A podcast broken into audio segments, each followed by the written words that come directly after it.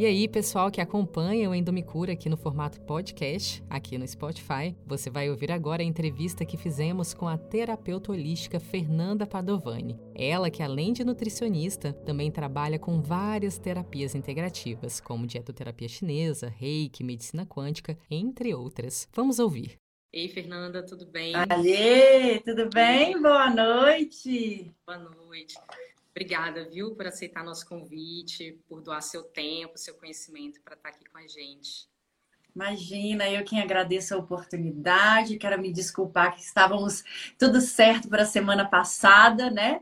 Mas aí vem a vida e mostra que as nossas certezas nem sempre são da forma com que a gente imagina. Muito obrigada por terem entendido o meu momento e por estarmos aqui hoje, né? E trocar um pouquinho de informação, bater um papo, falar aí com essas nossas meninas que sofrem tanto desse mal, que se angustiam tanto, e ser um, talvez um meio de orientação para elas, né? Com certeza, Bom, só lembrando, o pessoal que está acompanhando a live, né? Vai colocando as perguntinhas que ao final a gente vai aproveitar a Fernanda aqui para responder né, as dúvidas de vocês. Né? Então, Fernanda, é... Fernanda, você está me ouvindo? Você está me ouvindo? É que travou um pouco aqui. Te escuto, te escuto perfeito. Não fui colocar aqui o celular no silencioso para não receber ligação no meio da nossa live. Mas estão aqui. Tá ótimo. Então, gostaria, antes da gente entrar né, nesse tema das terapias holísticas no tratamento da endometriose, eu gostaria que você compartilhasse um pouco a sua história, né? Como, enfim, ex-tentante. A gente tem um dado que eu considero muito alarmante, assim, né? A Organização Mundial de Saúde, ela coloca que entre 30% e 40% das mulheres com diagnóstico de endometriose apresentam infertilidade, né? E a gente tem uma série de questões, né? Um diagnóstico tardio, inclusive muitas mulheres descobrem que têm endometriose quando estão tentando engravidar, né? Então, é, eu gostaria que você compartilhasse um pouco da sua história aqui com a gente. Então, a minha história começou com 34 anos, aonde eu falava que eu não queria ter filhos, que eu amava minha vida do jeito que ela era, minha independência, fazer meus cursos, as minhas viagens, que os meus pacientinhos já eram os meus filhos.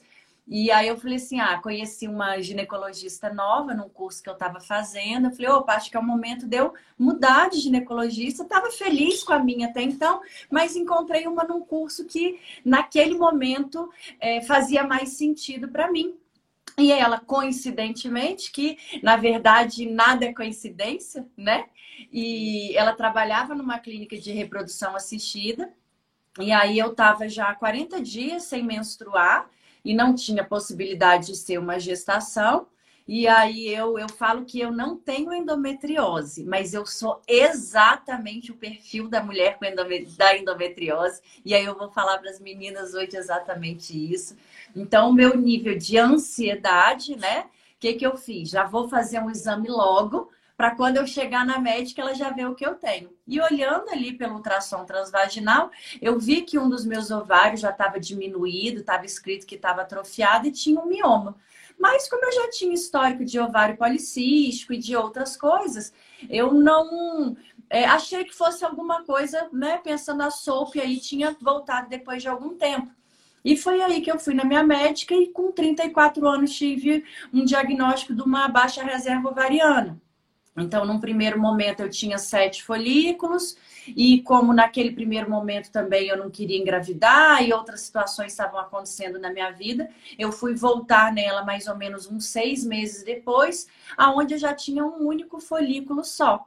E dentro da visão ocidental, o único meio de eu engravidar seria pela reprodução assistida e com uma ovorecepção, com uma ovodoação, porque já que eu não tinha uma reserva ovariana, ainda tinha um mioma, então o que me foi me falado é nem medicação, Fê, eu não posso te dar agora, porque a medicação pode estimular o aumento e o crescimento desse mioma, né? Então, o que você pode fazer é, é pegar o óvulo de alguma outra mulher e a gente tentar partir para a reprodução assistida. E aí eu confesso que a gente, até então eu não queria engravidar, né? Mas a partir do momento que fala que você não pode, parece que dá aquela angústia, aquela... não, mas agora eu quero. Eu acho que eu quero. esse negócio aí para mim? E aí já era um outro momento na minha vida que eu estava num outro relacionamento e que realmente talvez eu já estava começando a pensar em engravidar, em ter um filho. E foi aí que foi um choque muito grande, né? Porque você ouvir isso com 34 anos e na minha família não tem esse histórico. Minha mãe entrou na menopausa na idade adequada, minha avó na idade adequada, minha avó paterna também. Não tem nenhum histórico disso na minha família. E de repente você ser a primeira com aquele diagnóstico, né? Aquilo me chocou bastante. E foi aí que eu falei: opa, eu trabalho com práticas integrativas de saúde. Eu já trabalhava com tentantes, não tinha a experiência que eu tenho hoje pela minha história de vida, com reprodução assistida, com FIV, como é que faz, como é que não faz, quais são os métodos. Na época eu era só é, atendia mais como nutricionista. Então, era basicamente aquilo que a gente já sabe: os alimentos mais inflamatórios, menos inflamatórios, algum suplemento ou outro que é mais pertinente. E até então eu já estava é, é, já nos cursos de medicina chinesa, já fazia pós de medicina chinesa. E aí eu estava numa aula da pós no final de semana, eu fazia pós em São Paulo, fui mesmo como fuga, sabe? Porque foi no final de semana que eu tinha recebido o diagnóstico. Eu falei, ah, vou para São Paulo, São Paulo é sempre bom, tem sempre os amigos, bons restaurantes, então eu vou estudar e vai ser um momento para eu é, é, me acalmar internamente. Aí foi numa aula da pós, de uma professora maravilhosa, que a aula não era, eu falo que como Deus age na nossa vida, a aula que estava sendo programada não era uma aula sobre saúde da mulher, a professora que ia dar aula não estava no dia, quem foi me dar aula foi essa professora, que era sobre saúde da mulher, e começou a contar sobre a história dela, de infertilidade, dificuldade, e como ela trabalhava com tentantes. E foi ali que minha ficha caiu. Eu falei assim: nossa, né? Se ela conseguiu e se ela trabalha só com isso, eu acho que o meu caminho vai ser por aí. E aí eu fui tentar ressignificar algumas coisas na minha vida, fui tentar entender os porquês, por que, que aquilo estava acontecendo comigo, por que, que foi na infertilidade, né? E não em outra situação de saúde. E aí, um ano e dois meses depois, com todas as minhas práticas integrativas, cuidando da minha saúde, Deus me presenteou com o meu milagre, que hoje tem um ano e três meses que anda por aí cheio de alegria e de felicidade e que veio para me mostrar que a gente é capaz daquilo que a gente acredita que pode acontecer. O nosso diagnóstico, ele não pode estar refém na mão de nenhum profissional, seja o melhor profissional que for, porque quem tem que ser o protagonista da nossa história somos nós. Diagnóstico não é sentença. Foi isso que a medicina tradicional chinesa me ensinou. Que além de um diagnóstico, eu tinha todo um outro caminho que eu podia fazer para reverter aquela situação em busca da minha cura, em busca do meu processo. E é isso que eu queria deixar para as meninas que estão aqui nos escutando: que por mais difícil que seja o caminho, por mais árdua que seja a caminhada, sempre tem um plano B. E se nós não acreditarmos que nós podemos nos curar, gerar um filho, curar da nossa sopa, curar da nossa endometriose, se o objetivo da mulher não for engravidar, mas cuidar do nosso feminino, né? Está nas nossas mãos. Sim, essa fala é muito importante. Assim, eu como portadora de endometriose também, né, já me confrontei com muito com muitas notícias ruins dentro de consultórios médicos, né? Eu sou muito agradecida assim por ter encontrado as terapias holísticas integrativas, né? É, Fernanda, eu queria até aproveitar o gancho dessa sua resposta, né? Porque assim, a gente é, começa a perceber que existe um perfil, um padrão emocional, né, na endometriose. Inclusive, no início da sua fala, você disse, ah, eu era o perfil da endometriose, é. né?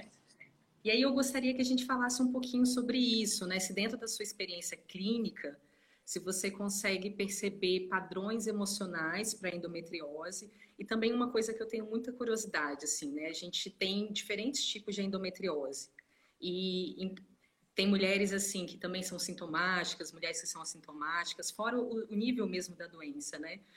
É, esses padrões emocionais mudam, por exemplo, de uma mulher que sente dor para uma mulher que não sente dor? Existe algum padrão constante? O que, que você percebe? É, que, que eu vejo, né? Que é, eu vejo comigo mesmo. Nem todo mundo, nem todas as mulheres, está todo mundo no mesmo tempo. Então, às vezes, o que a gente está falando aqui hoje vai fazer super sentido para algumas mulheres, para outras vai, nossa, nada a ver, que papo é esse? Que era de algum tempo atrás. Então, como eu venho muito dessa coisa do estudo, do artigo científico, né? 500 pós-graduações eu já fiz, um monte de certificação, e aí também esconde algo. É, eu até postei esses dias que todo excesso esconde uma falta.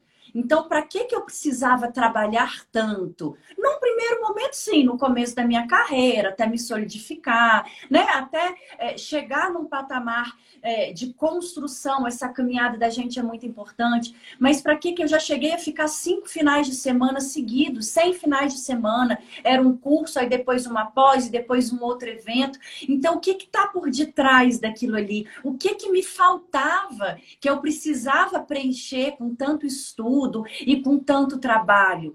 Faltava olhar para dentro, entender as minhas demandas de mulher, entender as minhas demandas do feminino, que era algo que eu via que eu não tinha. Então, qual que é o perfil da mulher com endometriose? Que eu me vejo, né? Estou melhorando, eu falo que estamos em constante processo de evolução, mas que eu já me vi muito mais no passado.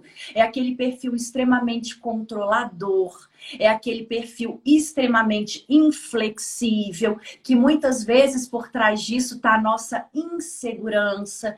Eu sou uma pessoa que eu sempre tive muita dificuldade em delegar. Porque se só eu faço perfeito, só eu faço maravilhoso, só eu faço do meu jeito, então eu não posso delegar nada para ninguém, porque nunca vai ficar bom, porque as outras pessoas não são como eu sou.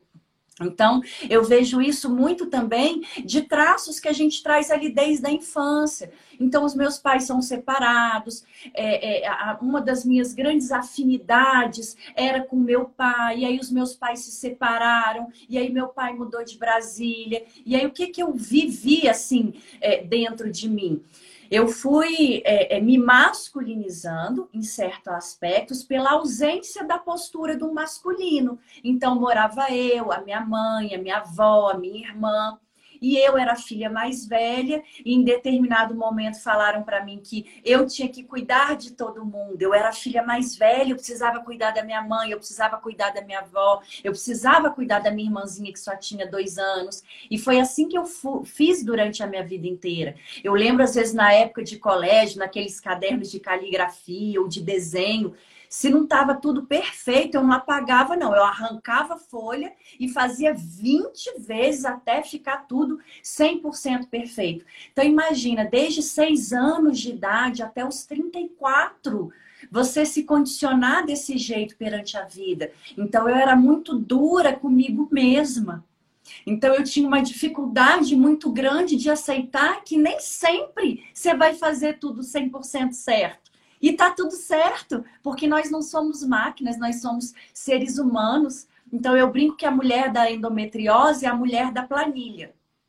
Ah, eu vou estudar, e aí eu falo por mim, ah, eu vou estudar, eu vou fazer tal curso, aí eu aumento o valor da minha consulta, aí eu consigo ganhar tanto, aí eu compro meu apartamento, aí eu viajo, e aí tudo na minha vida foi acontecendo, graças a Deus, até certo ponto, ponto profissional e financeiro que eu me programei.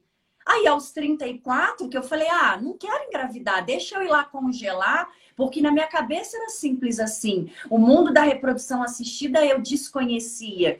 E aí congelar o quê? Que eu não tinha nada para ser congelado naquele momento. Então foi assim que eu fui me comportando ao longo do processo. E se eu sou assim comigo, eu sou assim também com as pessoas que convivem comigo. E eu vejo tanto que eu era assim com os meus pacientes. E hoje eu tento, na visão da medicina chinesa, que ela me ensinou muito forte, buscar o caminho do meio. Ah, você tem que tirar o glúten, você tem que tirar a lactose, você não pode comer açúcar, você não pode comer leite, você não pode beber álcool, mas nem um pedacinho, nem um pedacinho, mas nem no final de semana, nem no final de semana, porque que eu sou assim. Se você falar para mim, Fê, você tem que fazer isso, isso e isso, eu vou fazer, nem vou te questionar, porque você me falou, te procurei para você me orientar e eu vou fazer. Só que eu sou assim. O outro às vezes não é como eu sou. Então eu vejo que muitas vezes antes faltava até empatia com o paciente. Por quê? Porque eu queria impor para ele o que ele tinha que fazer daquele jeito e pronto, acabou, para ele alcançar aquele objetivo dele. E é o que a gente falou anteriormente, cada um tem o seu tempo.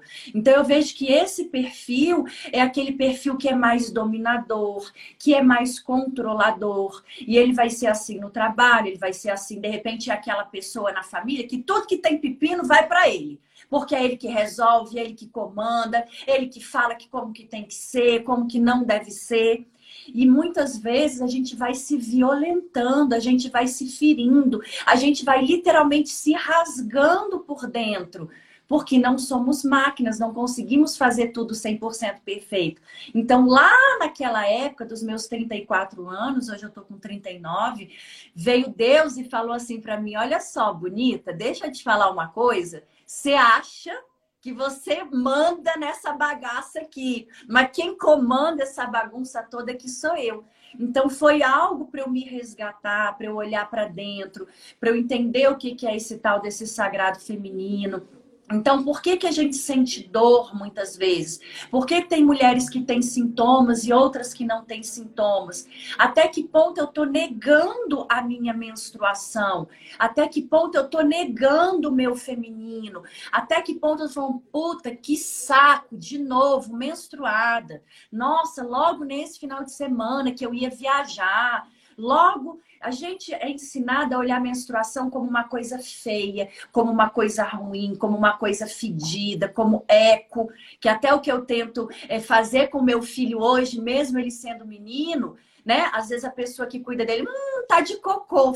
Eu falei, não, tá de cocô, que bom. Fazer cocô é bom, fazer cocô é legal. É a gente olhar para nossa fisiologia como algo natural, como algo bom, como algo saudável, né? Nada mais do que a menstruação para falar do tanto que a gente tá fértil, de que a gente mesmo não querendo, você é capaz de gerar uma vida, né? Falando assim de uma maneira geral, que tem situações em cada um desses pontos. Então, Muitas vezes a gente é ensinado que é normal sentir dor, que é normal sentir aquela cólica incapacitante, que é normal você morrer praticamente todos os meses no período pré-menstrual e quando desce a menstruação. E às vezes o que eu vejo que é muito sofrido é que quem convive com a gente não entende aquela nossa dor. Às vezes acha que é frescura, né? Por que, que eu falo que eu sou, é, tenho toda a característica?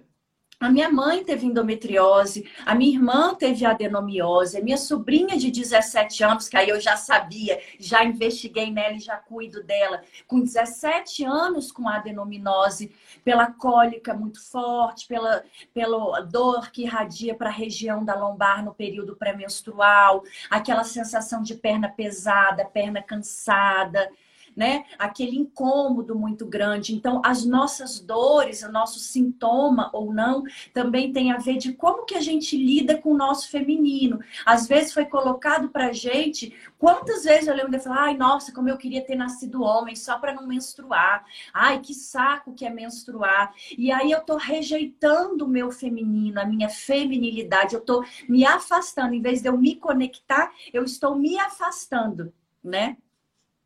Sim, é, eu tenho certeza que muitas de nós aqui né, nos reconhecemos, nos vimos nessa sua fala.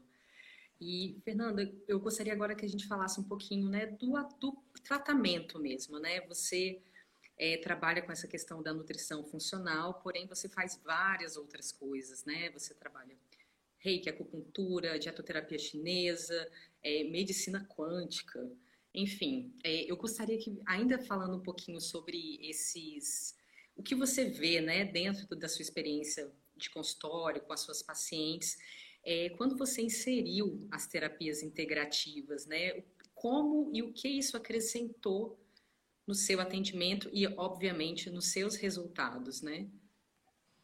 O que que, que que eu percebo? Eu acredito que qualquer tratamento ele tem que ser integrativo, ele tem que ser multidisciplinar. Já era o que eu acreditava na época que eu atuava só como nutricionista. Então, eu já tinha um médico no instituto que eu indicava, eu já tinha psicólogo no instituto que eu indicava, eu já tinha outros profissionais de uma linha semelhante à minha, então, odontologia biológica, que é algo que eu gosto muito, osteopatia, que é algo que eu gosto muito. Então, eu sempre tentava mostrar para o meu paciente que não adiantava só ter uma alimentação saudável. Porque o alimento, primeiro de tudo, eu preciso alimentar a alma, eu preciso alimentar as minhas emoções. Qual que é aquele perfil da mulher lá com endometriose? O que que precisa ser cuidado nas emoções, tratado para que o nosso corpo físico não manifeste todos os impactos dos nossos, eh, dos nossos desequilíbrios, vamos colocar assim, emocionais, né? Então, o que, que eu via? Que muitas vezes é, o paciente tendo uma alimentação adequada e depois de algum tempo, a gente já sabe, muito tempo de consultório, a gente já sabe aquele paciente que segue, aquele paciente que dá as escorregadas e fala que faz certo, que ele mesmo se contradiz ali na consulta. Então, o que me via é, eu já tentei melhorar, né, de todas as formas, só com nutrição, só com alimentação, e às vezes eu consigo melhorar só até aqui no no meu paciente. Eu não sei se você já teve alguma experiência com nutricionista, mas o que, que acontece? Às vezes a gente melhora muito o hábito e estilo de vida. Só que se a gente não entender que aquilo é para sempre, certas coisas eu preciso implementar. Por quanto tempo? Para o resto da vida. Certas coisas eu preciso evitar. Por quanto tempo? Para o resto da vida. Enquanto o paciente não entende que é um processo de mudança de hábito, de rotina, de estilo de vida, ele vai ficar quicando de profissional em profissional. Isso serve para nutrição e para outras áreas também. Até porque o trabalho, né, é muito mais de dentro para fora do que de fora para dentro. Então, o profissional, ele da saúde, ele vai vender o conhecimento dele, a informação. E é o paciente que precisa entender que o dever de casa dele é cumprir aquilo que foi proposto. Certa vez eu atendi uma paciente, isso acho que foi final do ano passado, início desse ano, e que veio porque não queria engravidar, mas que já estava, já tinha feito cinco cirurgias de endometriose e que o foco tinha voltado. E que talvez ela estava pensando em ir para outra. Aí eu brinquei, eu falei: não, calma, repete o que você falou para mim. Ela, não, é porque eu vi, né? Eu falei, você já fez cinco. Provavelmente você vai para sexta e vai para sétima e vai para oitava, nem sei se existe tantas operações, se é possível fazer tantas operações assim. E é o que eu tento questionar nelas, instigar é: qual que é o seu perfil, qual que é o seu comportamento, o seu hábito e o seu estilo de vida, né? Eu, eu gosto muito do Dr. Tômio, ele fala muito sobre endometriose, a gente tem um pensamento muito semelhante, que ele fala que a, a, endometriose tem muito mais a ver com a nossa epigenética, com o nosso hábito e estilo de vida, do que só com a nossa genética. Então, o que, que eu estou fazendo para evitar que a minha endometriose piore? Às vezes a gente até escuta de alguns profissionais da saúde, ah, oh, engravida. Porque aí você engravida, suspende a menstruação, né? Não, não vai estar tá irrigando, então não vai estar tá alimentando os focos, vamos falar assim de uma maneira mais coloquial, e aí resolve. E até que ponto isso, né? Ou então usa medicação para interromper lá um anticoncepcional para suspender a medicação. Na visão da medicina chinesa, a gente precisa drenar esse sangue que está acumulado, que está parado, parado em outro lugar, em outro tecido que não era para ele estar tá lá. E a gente vê muito essa relação com o fígado, que é o nosso órgão principal da emoção da raiva, da mágoa, né? Às vezes da ansiedade. E aí eu vou, não consigo colocar para fora. Às vezes não é só colocar para fora e esbravejar, mas trabalhar aquela emoção dentro de mim. E aí os meus órgãos vão somatizando as minhas emoções. E isso vai piorando o processo de endometriose. Então, quando a gente começa a trabalhar as emoções, então qual que foi a minha busca? Eu já fazia reiki, já tinha uma terapeuta de reiki, fui estudar o reiki, fiz o nível 1 para mim, para eu tentar melhorar o meu processo de cura. E eu fiz constelação, e eu fiz biomagnetismo. E eu fiz tudo que é, terapia neural e melhorei a alimentação e fiz acupuntura, tudo que estava no meu alcance, porque a gente precisa entender que nós somos feitos de várias coisas. Não adianta eu ter a melhor alimentação do mundo se eu estou vivendo um momento emocional pior da minha vida. Não adianta eu ter um personal maravilhoso se eu tomo uma lata de leite condensado por dia. Então, eu costumo falar que é o caldeirão da bruxa. Você precisa colocar um pouquinho de cada coisa. E aí entram essas práticas integrativas de saúde. Mulheres com endometriose, mais do que o perfil emocional que a gente já falou, o que a gente vê muito é hábito e estilo de vida ruim, literalmente alimentando aquele processo inflamatório que é um processo inflamatório de cunho autoimune. Então, eu costumo falar para as minhas meninas que têm endometriose, vamos investigar outros processos autoimunes. É muito comum uma paciente com endometriose ter um hipotiroidismo autoimune de Hashimoto, ter os, o FAN, aqueles marcadores lá para lúpus, para artrite reumatoide, aumentados. É comum ter outros fatores de autoimunidade. Doença celíaca está muito relacionado com endometriose também.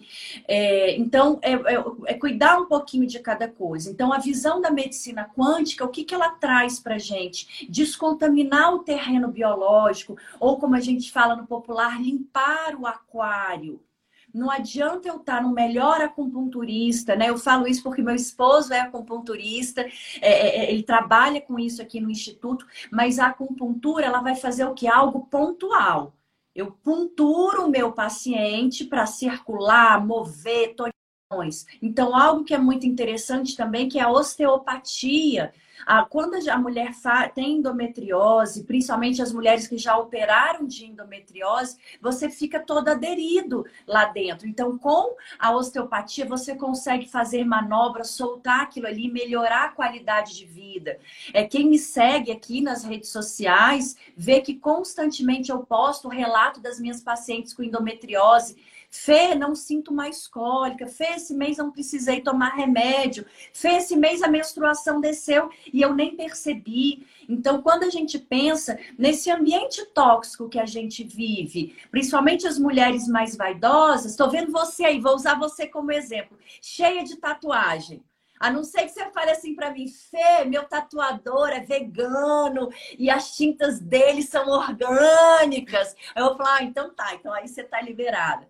Mas quando a gente pensa nas tatuagens, isso vale para as tatuagens de maquiagem também que se usam hoje em dia. Você está colocando uma carga tóxica muito grande no seu organismo. Você está inflamando o seu corpo. Aí a gente usa produtos de limpeza, a gente usa shampoo, condicionador, desodorante com alumínio, creme dental com flúor. A gente usa às vezes um monte de bijuteria que a qualidade não é boa. E aí quando você tira, tá tudo sujo, como se fosse manchado, como se fosse sujeira, mas é o metal daquilo ali que foi liberando no meu organismo. Se a gente não diminui essa carga tóxica, ela está alimentando o processo de endometriose quando a gente melhora também a qualidade do sono. Qual que é o perfil também dessa mulher com endometriose? É a mulher moderna. Eu tenho que ser linda, loira, magra, seca, com gomo no abdômen, cheia de libido, boa profissional, esposa exemplar, filha maravilhosa e em 24 horas do dia. Então, todas essas cobranças, esses julgamentos, eles são muito cruéis com a gente. Então, isso acaba destruindo um pouco também no nosso feminino. Então, dentro da visão da medicina quântica, a gente vê também isso que a gente está fazendo aqui agora. Então, a gente está cercada de poluição eletromagnética e as pessoas não fazem ideia do tanto que essa poluição eletromagnética ela é maléfica. Imagina aquela pacientinha lá que trabalha com é, uma clínica de imagem, com raio-x. Por mais que você esteja protegido, o ambiente ali está totalmente cheio de poluição eletromagnética. Então a gente junta uma alimentação dentro da dietoterapia chinesa, A gente tem alguns alimentos que a gente fala que são os nossos queridinhos, que vão ajudar de uma maneira geral, porque cada caso é um caso. Então, na visão da medicina chinesa, a gente vê aquelas mulheres que têm excesso de frio ou excesso de calor. Então, falando de uma maneira mais genérica, a gente tem alimentos que seriam interessantes: o ovo de codorna, o ovo de pata, que muitas vezes algumas pessoas não conhecem. Nos, nas cidades, quem é de cidade menor, ele é bastante interessante, tem efeitos anti anti-inflamatórios. Eu gosto de utilizar muito também as algas. As algas elas ajudam a melhorar o nosso tia, a nossa energia vital. Aí as pessoas falam: "Ah, serve a clorela, serve a espirulina, que é até um ciano, né? Não é, não é uma alga. É, é, a gente prefere as algas ali do mar mesmo, então o nori, que é o que as pessoas conhecem mais, que está envolvido lá no sushi, que está envolvido no temaki o akame, né? Os berries têm um poder antioxidante, anti-inflamatório. Então, as bagas do goji berry, as bagas do cranberry, ou fazer um, um chazinho com essas bagas. Então, para quem está nos ouvindo aqui, a gente tem bastante sites, é só pesquisar na internet quem é de São Paulo, na Liberdade, é, é, tem a oportunidade de estar encontrando essas coisas. Eu sempre falo tentar colocar o máximo na alimentação, evitar o máximo de cápsula, de comprimido, de suplemento sintético. A cura está na natureza, então a semente de abóbora tem um efeito muito legal para isso. Gergelim preto, eu gosto do tarrínico de gergelim preto. Então a tâmara chinesa é muito importante nesse processo também é muito legal. Os olhinhos essenciais eu gosto de fazer na forma de escaldapés. Então, para quem é minha paciente, na maioria dos casos, a gente vai dividindo isso de acordo com as fases do ciclo. Para quem tem muita cólica, a mulher da endometriose que tem cólica, a gente pode usar uma bolsinha de água quente já para fazer uma vasodilatação. Depois a gente pega um olhinho essencial de gerânio, por exemplo, e passa ali na região do abdômen, ajuda a aliviar muitas dores. Coisas que eu aprendi em outros cursos que eu falo que é lá das raizeiras, lá da época da vovó. Eu lembro tanto que minha avó falava: "Menina, não pode ficar descalça com esse pé nesse chão gelado, né?" Né? Aquelas coisas que as nossas antepassadas falavam, que são alguns emplastros. A gente pode fazer emplastro com olhinhos essenciais, com a folha da tanchagem, por exemplo, a gente ferve a folha uns 15 minutos, macera, junta com os olhinhos essenciais e deixa ali uns 20 minutos até secar no baixo ventre. Então é muito interessante. O que a ginecologia natural traz pra gente dos banhos de assento ou de vaporização do útero, né? Quando a gente fala no sagrado feminino, a gente vê muita Miranda Gray, aquele livro lá Lua Vermelha dela, que traz tanta coisa pra gente ter um olhar mais humano, mais de compaixão para a gente. Então, na ginecologia natural, a gente vê muito é, essas coisas, né? São muito interessantes. Então, a parte de alimentação, a gente vê alguns alimentos que são potencialmente mais inflamatórios. Então, o que, que seria ideal? Eu tentar evitar ao máximo ou consumir naquelas situações mais esporádicas. Só que hoje em dia a gente faz o contrário, a gente tem hábitos e estilo de vida ruins. E aí, muitas vezes, quando a gente vai orientar que precisa melhorar isso, aquilo, aquilo outro, parece que, nossa, mas como é radical, nossa, mas é tanta coisa que eu tenho que fazer. Mas aceite o seu processo. Se você conseguir melhorar 5%, que bom. Se você conseguiu melhorar 10%, que bom. E conforme mais a gente vai tendo informação, a gente consegue ter essa melhora, né? Então, a parte de alimentação, de reiki, ela é muito interessante, acalmar nossa mente. Eu gosto muito lá da benção do útero, né? Da cura do útero, que é uma forma da gente curar também e agradecer aos nossos antepassados. Às vezes é tão comum nas mulheres com infertilidade, aquela relação ruim com o feminino. Às vezes assim, nossa, amo minha mãe, mas minha relação com ela sempre foi difícil, sempre foi conflituosa a vida inteira e falar que ela foi o melhor que ela pode ser para você, dentro daquele contexto, dentro daquele nível de conhecimento que ela tem, né? Agradecer aos nossos antepassados, que se a gente está aqui hoje é porque eles existiram de uma certa forma e entender que cada um tem o seu tempo, o seu despertar da sua consciência, né? E a gente tem um olhar mais humano para essas meninas. Então, a gente junta dietoterapia chinesa, eu gosto muito de trabalhar com as fases do ciclo, e a gente então é, combina quais os chás vão ser mais interessantes, quais os olhinhos essenciais, que alimentos seriam mais interessantes, que tipo de atividade física eu deveria fazer, porque se eu estou ali numa fase do ciclo que eu preciso olhar para dentro, que eu preciso me respeitar, me resguardar, ali no período pré-menstrual, poupar energia, já que já está saindo muito, e aí eu vou lá e faço uma aula de crossfit, eu vou estar tá debilitando os meridianos do meu corpo. E por mais que seja uma atividade física ótima, mas para aquele período do ciclo vai te desequilibrar. E quando a gente pensa nas mulheres com endometriose, é muito importante a gente pensar na questão do estrogênio que fica descompensado. Então, eu gosto de usar muita fitoterapia chinesa, eu gosto do Gizi, do Jiawei, do Hong, para gente também tem algumas ervas que ajudam a drenar toxinas, ajudam a equilibrar esses hormônios, bastante é, é, interessante nesse processo.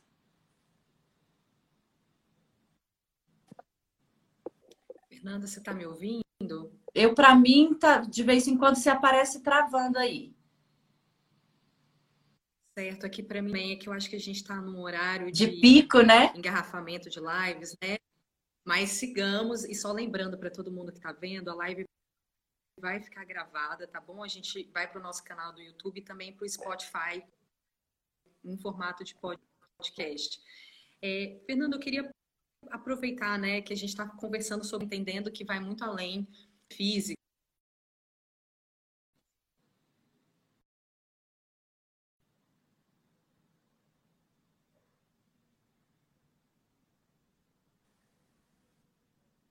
Travou de novo. Travou de novo.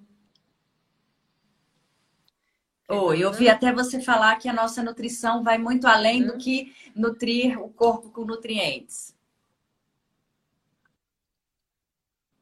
Sim, que, que é o que você está explicando para gente, né? E eu gostaria de aproveitar esse seu conhecimento em medicinas orientais e é, você poderia falar um pouquinho do que, como a acupuntura pode ajudar nesse tratamento? Você falou brevemente no início da live, né? Mas eu gostaria de saber se você pode explorar um pouquinho mais é, sobre a acupuntura. Você já falou sobre a dietoterapia chinesa, né?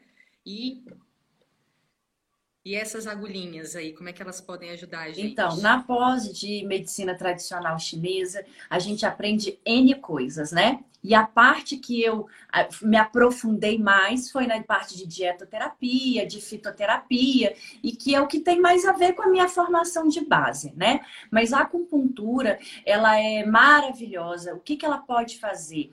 É, quando a gente pensa na, na, na mulher com endometriose, a gente pensa na estagnação né? É aquele sangue que está no endométrio, que está no útero, que está no, nos ovários, que pode estar tá no intestino, que pode estar tá na bicha, está em outros lugares aonde não era para estar. Tá. E aquilo vai causando um processo inflamatório. Então, a acupuntura, ela vai conseguir fazer mover essas secreções, mover esse sangue que está parado, que está estagnado, diminui o processo inflamatório. Então, vai auxiliar que o ciclo fique mais regular, que o ciclo fique menos dolorido, né? Que a nossa, a nossa é, fertilidade melhore, que os nossos hormônios fiquem mais em equilíbrio. Então, é por isso que dentro do que eu acredito, é o que a gente gente trabalha aqui no Instituto, a acupuntura também é feita de acordo com as fases do ciclo.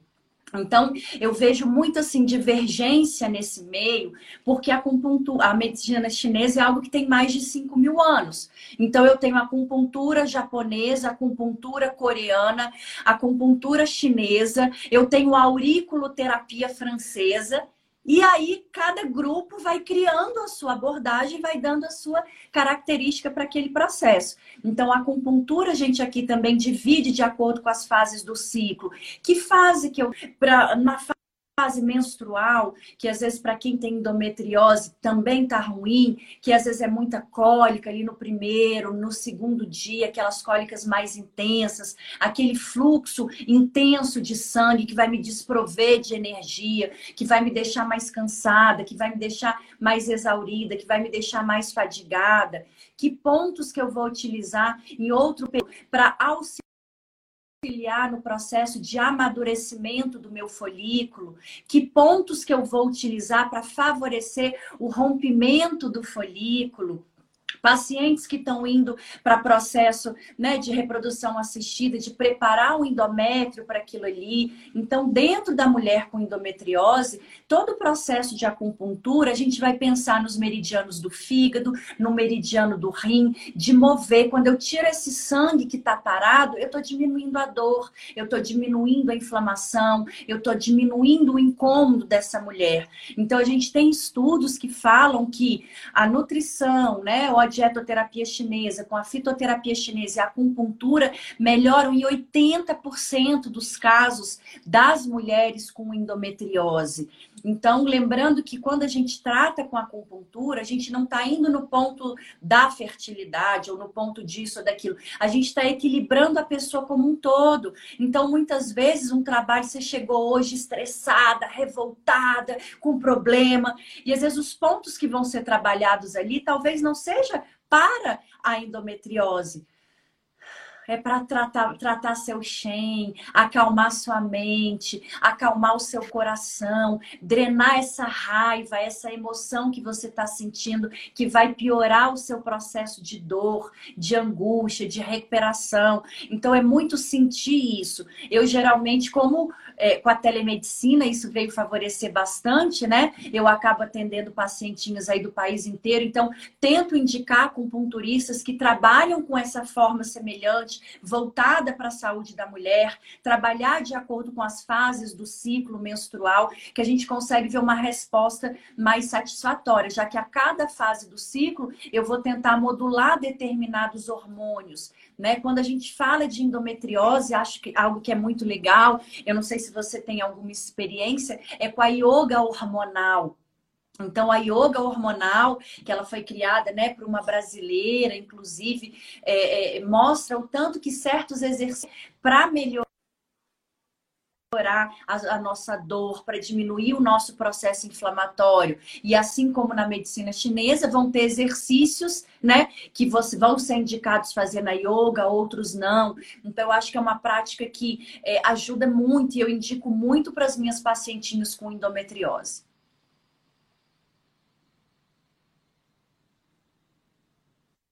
Certo. É, muitas pessoas que chegam no nosso perfil é um perfil que é voltado para as terapias integrativas no tratamento de metriose, né? E muitas mulheres chegam para a gente porque querem parar de tomar pílula, porque querem outras alternativas, né? É, eu gostaria de saber de você, assim, é, que direcionamento, qual é o primeiro que você, como profissional, daria para é, encontrar outros caminhos? O primeiro de tudo que eu falo é procure, né, para a gente fazer um tratamento junto, um especialista em endometriose, para avaliar qual a situação dela naquele momento. Porque às vezes eu descobri a endometriose tem dois anos, tem três anos, e aí eu estou usando medicação continuamente. Simplesmente parar a gente não tem noção de como que está aquele terreno. Porque às vezes eu falo que é, quando você sente a dor, você que já passou por isso, a dor te moveu. A dor te fez procurar um tratamento, uma outra abordagem, um outro profissional. Só você sabe os incômodos que você tinha, o quão incapacitante era determinado período, todos os meses, ao longo de tantos anos. Então eu falo que a dor, ela consegue nos nortear. E muitas vezes, quando você está com a menstruação suspensa, você não tem noção do estrago que está acontecendo dentro do seu organismo.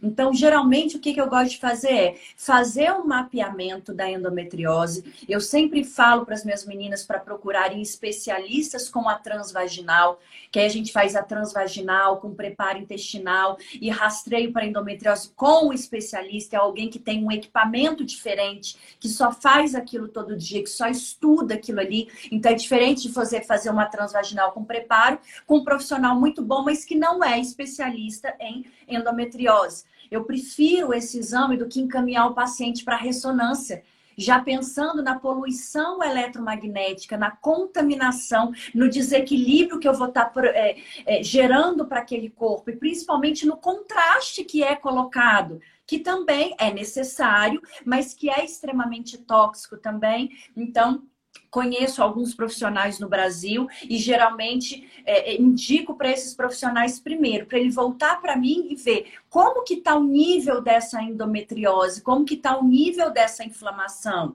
E num especialista em endometriose para ver se o, a, o quadro que está hoje é o mesmo quadro que estava lá atrás. Porque eu, como terapeuta, não posso simplesmente falar, não, vem comigo que eu vou te ajudar e eu vou te dar estratégia, sem saber o que está acontecendo. Pode ser que lá no começo você tinha um foco pequeno, o foco esteja maior, você esteja com focos em outros lugares. Então, o principal de tudo é pensar na alimentação.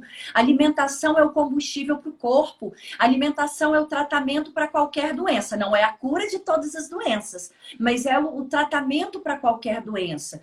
Então não adianta eu tentar ter uma melhora se eu estou constantemente colocando alimentos inflamatórios. Então a resposta que eu tenho muito positiva com as minhas pacientinhas é usar coisas anti-inflamatórias, aqueles que a gente já sabe, do açafrão, do dente de leão, da aloe vera, do gengibre, essas coisas que eu falo que são a nossa farmacinha natural. Então eu associo diminuir esses alimentos que a gente já sabe, então leite derivados, o glúten, o leite, ele favorece muco, favorece é, é, secreção dentro do organismo, favorece umidade dentro do corpo e ele vai piorar o processo de endometriose. Então, a gente retirar esses alimentos é importante. Os shots, né, que ficaram tão famosos há algum tempo atrás, mais associados a dietas de emagrecimento. Eu gosto muito de usar os shots, que eu falo que você consegue colocar um monte de coisa ali ao mesmo tempo e melhorar, acordar o seu organismo, né, é, cheio de nutrientes. Quando a gente pensa também em cuidar das nossas meninas com endometriose, aquecer o corpo, aquecer o útero. Então, aquela coisa de andar calçado em casa, ainda mais agora, né, que a gente está numa época de uma temperatura mais fria, né? Aqui em Brasília, principalmente, eu moro numa região que é um condomínio de casas, que é mais afastado e que é bem arborizado, está fazendo 14 graus dentro de casa. Então imagina do lado de fora, então a gente dormir aquecido, usar o olhinho essencial, usar meia, usar escaldapés, fazer esses emplastros na região do abdômen, tudo isso vai ajudar essas meninas que estão no desmame do anticoncepcional.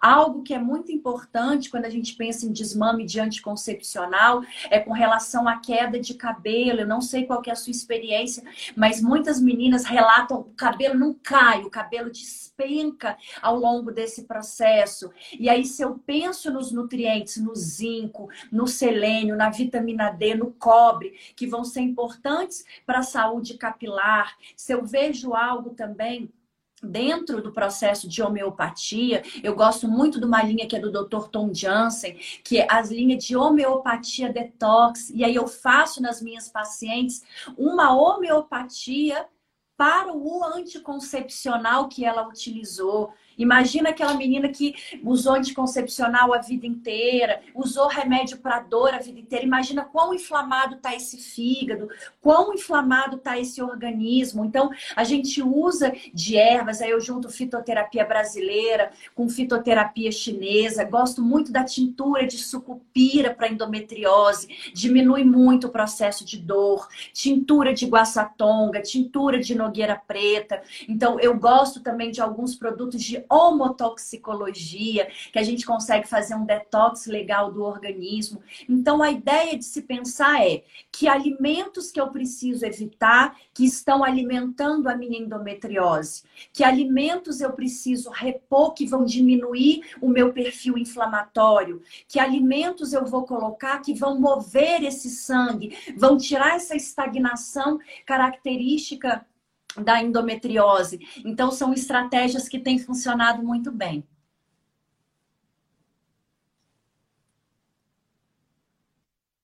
Ótimo, Fernanda. A gente tem nove minutinhos de live, né? De passar, enfim, a noite inteira aqui com você, né? Eu vou agora pular para as perguntas das seguidoras. As perguntas aqui, muitas você já foi falando no decorrer da live, né? Mas tem uma aqui que eu, eu me chamou a atenção, assim, uma das, das mulheres estão assistindo. Tomara que eu consiga responder. Você... Ai, que responsabilidade! é, é, um, é, é, algo subjetivo, assim, né? Ela pergunta: você acredita na remissão da endometriose? A gente já falou aqui, né, sobre mulheres que repetem as cirurgias, né? Eu tenho um estado clínico, é, eu não sinto mais dor, mas eu continuo clinicamente com endometriose nível 4. Remissão. Então, isso eu gostaria de saber de você. Você acredita na remissão da endometriose? Olha, eu ainda não tive nenhum paciente e falo que terei, que é a minha sobrinha de 17 anos, que pela queixa dela, para a gente ter rastreado cedo, e eu espero daqui a algum tempo compartilhar com vocês. Acredito sim, porque nós somos seres perfeitos, nós nascemos saudáveis, nós nos tornamos doentes por N questões. Então, eu acredito sim. Ainda não tive porque nem sempre é fácil, nem sempre o paciente adere ao tratamento, mas eu acredito bravamente que a gente consegue sim. Eu já tive paciente com remissão até de esclerose múltipla, que quando chegou no profissional de saúde, o profissional de saúde olhou para o exame e olhava para o prontuário e falou: É, eu acho que o seu primeiro exame devia estar errado. Não,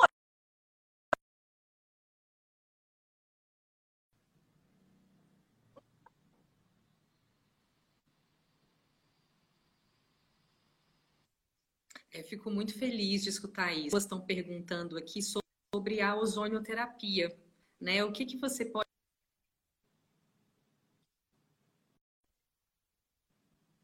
Olha, eu tenho aqui no Instituto instituto, né? Nós temos enfermeiro, eh, nós fazemos ozonioterapia vaginal, ozonioterapia retal. O ozônio ele ajuda a diminuir o processo inflamatório, a oxigenar, a melhorar, a diminuir dor, mas lembrando que é algo pontual. É que nem eu faço a faxina, amanhã você joga lixo, eu faço a faxina, amanhã você joga lixo. Então ele é um tratamento complementar né, das práticas integrativas de saúde. Agora, ele sozinho, isolado, não vai resolver.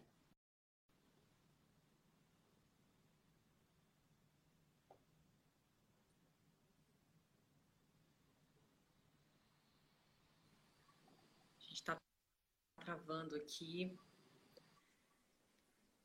É, a gente está nesse, nesse processo mesmo, né? Então, você está falando sobre a ozonioterapia. Então, o que, que eu vejo? A ozonioterapia ele é maravilhoso como uma, um tratamento complementar. Eu faço ozônio, faço acupuntura, mudo alimentação, faço atividade física, medito. Então, ela ajuda muito no processo de recuperação. Eu tenho no instituto, indico para as minhas pacientes para acelerar o processo, para arrumar a casinha mais rápido. Mas ele isolado, sozinho, não vejo melhores significativas em experiência minha mesmo. Certo, é um tratamento complementar, é. né? E, Fernanda, como você está fazendo durante a pandemia? Você está atendendo online? Como é que você está fazendo? Fala um para o pessoal que gostou da live, né? De a gente te contactar, ter uma consulta com você. Vamos finalizar com isso, pode ser? Vamos, claro. É, eu atuo como terapeuta, né? Já há algum tempo. Então, como terapeuta, antes mesmo da pandemia, eu já fazia algumas consultas online, aumentaram, intensificaram é, é, com esse processo, que acho que a gente começa a divulgar mais e as pessoas começam a saber que a gente faz mais tipo de atendimento. O nosso instituto não parou, porque como é um instituto de saúde, não foi necessário fechar a clínica, né? A gente ficou só com alguns atendimentos atendimentos num primeiro momento, e aí a partir de 15 dias a gente já voltou. Então a gente tem acupuntura, a gente faz ozonioterapia, a gente faz, é, tem toda uma parte de equipamentos da biofísica quântica, cromoterapia, é, terapia neural, várias práticas associadas de acordo com a necessidade de cada uma dessas nossas meninas, né? Então, para quem ainda não me seguia, que quer conhecer um pouquinho do meu trabalho, tá aí o meu Instagram. E eu fico muito lisonjeada, muito agradecida. Como eu falei na nossa primeira conversa pelo WhatsApp, eu já acompanhava vocês, já seguia, já tinha, eu fuçando sobre endometriose na internet, eu já tinha chegado ao blog de vocês, já até fui buscar informações lá e eu me senti muito feliz com esse convite e da gente mostrar para as nossas meninas que sempre há um outro caminho, que eu preciso fazer a minha parte enquanto paciente, mas que sempre existe uma outra opção, sem ser tratamentos mais agressivos. E é isso que a gente quer deixar para elas, né?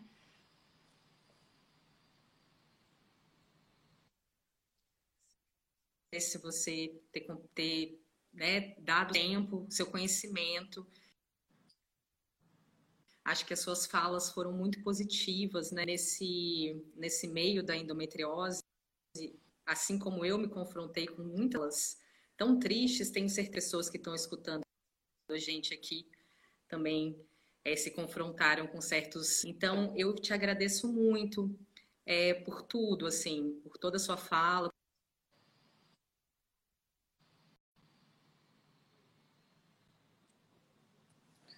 Muito obrigada de coração e quem sabe no outro momento a gente volta a conversar novamente sobre outros. Com certeza. E só lembrando, pessoal, as nossas lives, elas ficam salvas.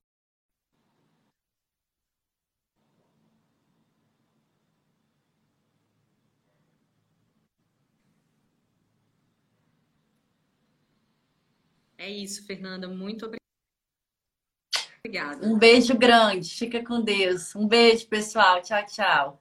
Obrigada por acompanhar o Endomicura aqui em formato podcast no Spotify. Você acabou de ouvir a entrevista que fizemos com a terapeuta holística Fernanda Padovani. Ela foi gravada no dia 13 de julho de 2020. Se você quiser assistir esse material, acesse o nosso canal do YouTube, canal Endomicura. Essa entrevista faz parte do projeto Endomicura, formado por mim, Daniele Vaz, e pela Andressa Alencar. Confira o nosso perfil no Instagram, Endomicura. Nele trazemos informações, entrevistas, dicas, entre outros conteúdos que visam abordar o tratamento da endometriose a partir das terapias e medicinas integrativas. Acompanhe as nossas publicações no Instagram, Endomicura. Até a próxima!